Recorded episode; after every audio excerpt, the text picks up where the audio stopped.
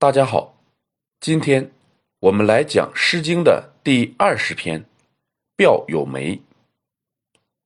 首先，我们来看这个“有”字。读历史文献的人经常会看到有夏、有唐、有宋、有元等表达方式，即在朝代前面加个“有”字。这时候，这个“有”是个语助词，没有意义。当然，它不仅可以加在朝代的前面，也可以加在其他名词前面。这里的“有梅”就是“有”，“表”是“落”的意思，“表有梅”就是“落梅”。我们先来朗诵一下此诗。表有梅，其实七兮。求我术士代其几兮。表有梅，其实三兮。求我术士代其今兮。表有梅，顷筐寄之。求我术士代其未之。诗歌一共三章，我们先来看。每一章的头两句，第一章写道：“梅子掉落了，树上的果实还剩下十分之七。”第二章写道：“梅子掉落了，树上的果实还剩下十分之三。”按照这样的顺序，第三章当然是要写树上已经没有梅子了。所以，青筐寄之所要表达的，一定是树上没有梅子的意思。在《卷耳》一篇，我们知道古人采摘野菜时，身上会背着青筐，即很浅的筐。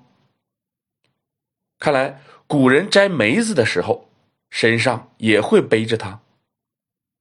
既然树上没有了果子，采果子的人也就不会再背筐了。他会如何处理这个筐呢？当然是把它放起来。那么，我们该如何理解“轻筐寄之”呢？传统的解释认为，“寄”是取的意思，“轻筐寄之”就是拿着浅筐来拾取。这么解释太没有生活常识了吧？谁会在树上的果子掉光之后，才拿着筐捡地上的呢？这个时候捡的只能是果肉烂没了的果核吧？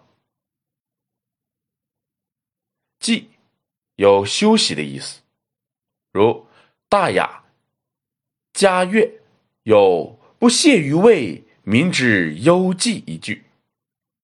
意思是天子勤于政事，百姓得以休息。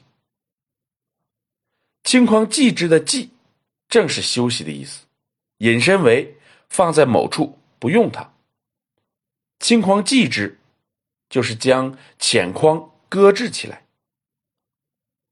果子没有了，当然也用不着浅筐了。这样解释。不但符合采果子的实际情况，更有助于我们准确理解作者的笔性手法。我们再来看每一章的三四两句。第一章：“求我术士待其吉兮。”当梅树上还有十分之七的果实时，梅树尚然繁茂。作者以此起兴，暗示的是女子尚然年轻，此时她有选择的余地，所以他宣言：喜欢我的人要选择一个吉日来娶我。第二章，求我术士待其今喜。当梅树上还有十分之三的果实时，暗示的是女子。已不再年轻，所以这个女子呼喊：“想要娶我的人，今天就过来娶我吧。”显然非常的着急。有的人可能读过汉乐府《陌上桑》，其中有一句写罗夫的年龄：“二十尚不足，十五颇有余。”意思是罗夫此时正是最好的婚嫁年龄。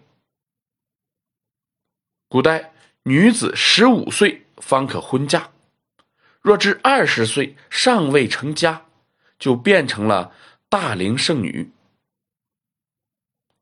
周礼梅氏曰：“仲春之月，令会男女，与事时也，奔者不进。若无故而不用令者，罚之。思男女之无夫家者而会之。”意思是说，对待这样的。大龄青年，专门让他们在二月份相会，此时哪怕是私奔，也不犯法。相反，这些没有成家的大龄青年，若不参加这样的相会，是要受罚的。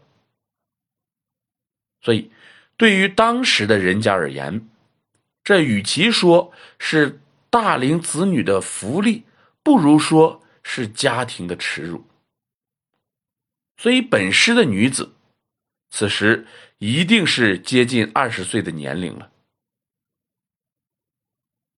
第三章，求我术士待其位之。当梅树上一个梅子都没有了，拾取梅子的筐都被搁置起来了，暗示的是没有哪个男人会来娶老女人了。所以，女子说：“想要娶我的男子，你倒是告诉我呀。”这里的“为”是告诉的意思。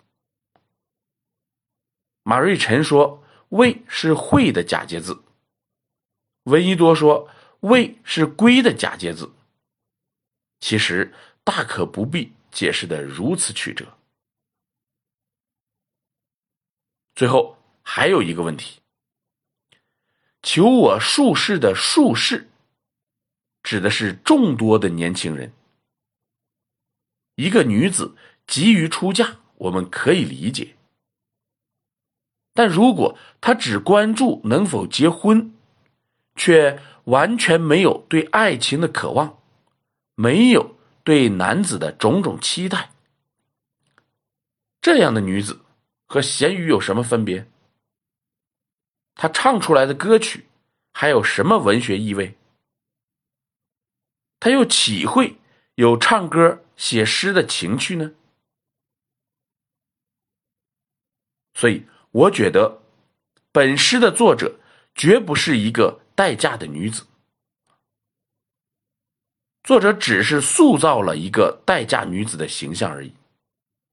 她极有可能是社会人士，或者。管理大龄青年婚姻的人所写，目的就是借歌曲宣扬及时结婚。另外，我还想补充一句：如果是一个女子写的啊期待结婚的歌曲，她岂会用“术士”一词啊，也就是众多的年轻人一词？他当然只能够指向。潜在的那个夫君，只能是一个人。那听众们可以啊仔细的去品味一下。好，今天我们就讲到这里。